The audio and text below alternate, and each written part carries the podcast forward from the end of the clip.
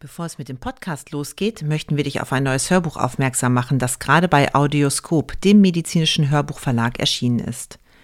Das Buch Glücklich im Arztberuf Werden, Sein und Bleiben von Dr. Caroline Bialon ist ein unabdingbarer Begleiter für jeden Mediziner, egal ob in der Klinik oder in der ambulanten Versorgung.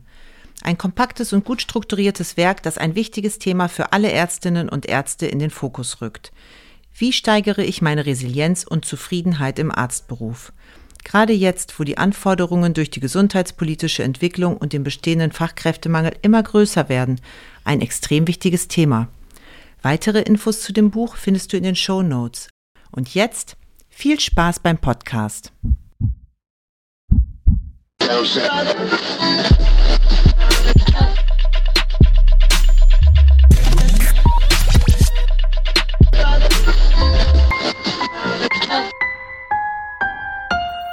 Lass mal hören.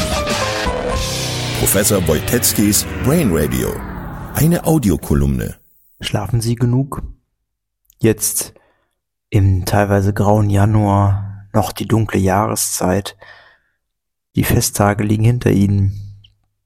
Achten Sie darauf, dass Sie genug schlafen. Sie haben wahrscheinlich schon mal davon gehört, dass man davon spricht, dass Schlaf wichtig ist für die Reinigungsfunktion im Gehirn und dass man davon ausgeht, dass wenn man zu wenig schläft, dass das ein Risikofaktor für Demenz ist.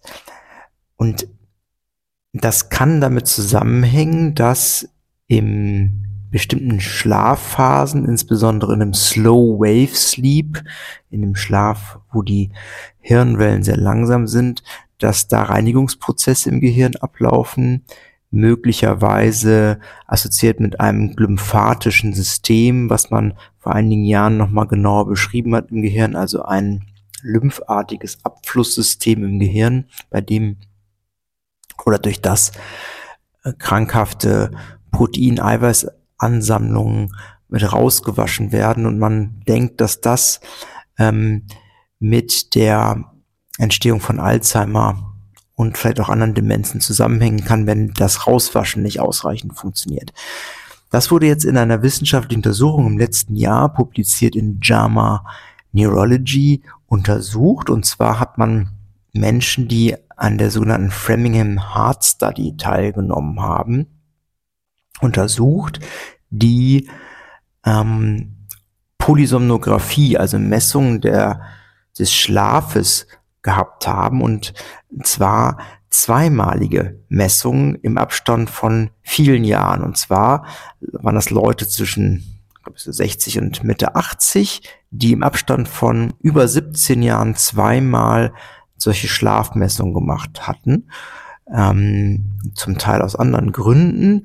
Aber man hat dann geguckt, ob die langsamen Schlafwellen über die Zeit weniger werden und hat das auch gefunden, dass das beim Alter weniger wird, aber insbesondere unter den 346 Teilnehmern, die diese doppelten Schlafmessungen im Abstand von vielen Jahren bekommen haben, da hat man 52 Fälle gehabt, die per Zufall sozusagen oder bei denen man entdeckt hatte, dass die eine Demenz entwickelt hatten und hat bei denen jetzt genau geschaut, ob da diese langsamen Schlafwellen stärker noch reduziert waren. Und man hat dann gefunden, dass pro Prozent Abnahme der Menge der Schlafwellen, diese langsamen Schlafwellen ähm, pro Jahr, das mit einem 27 Prozent erhöhten Risiko für Demenz assoziiert war.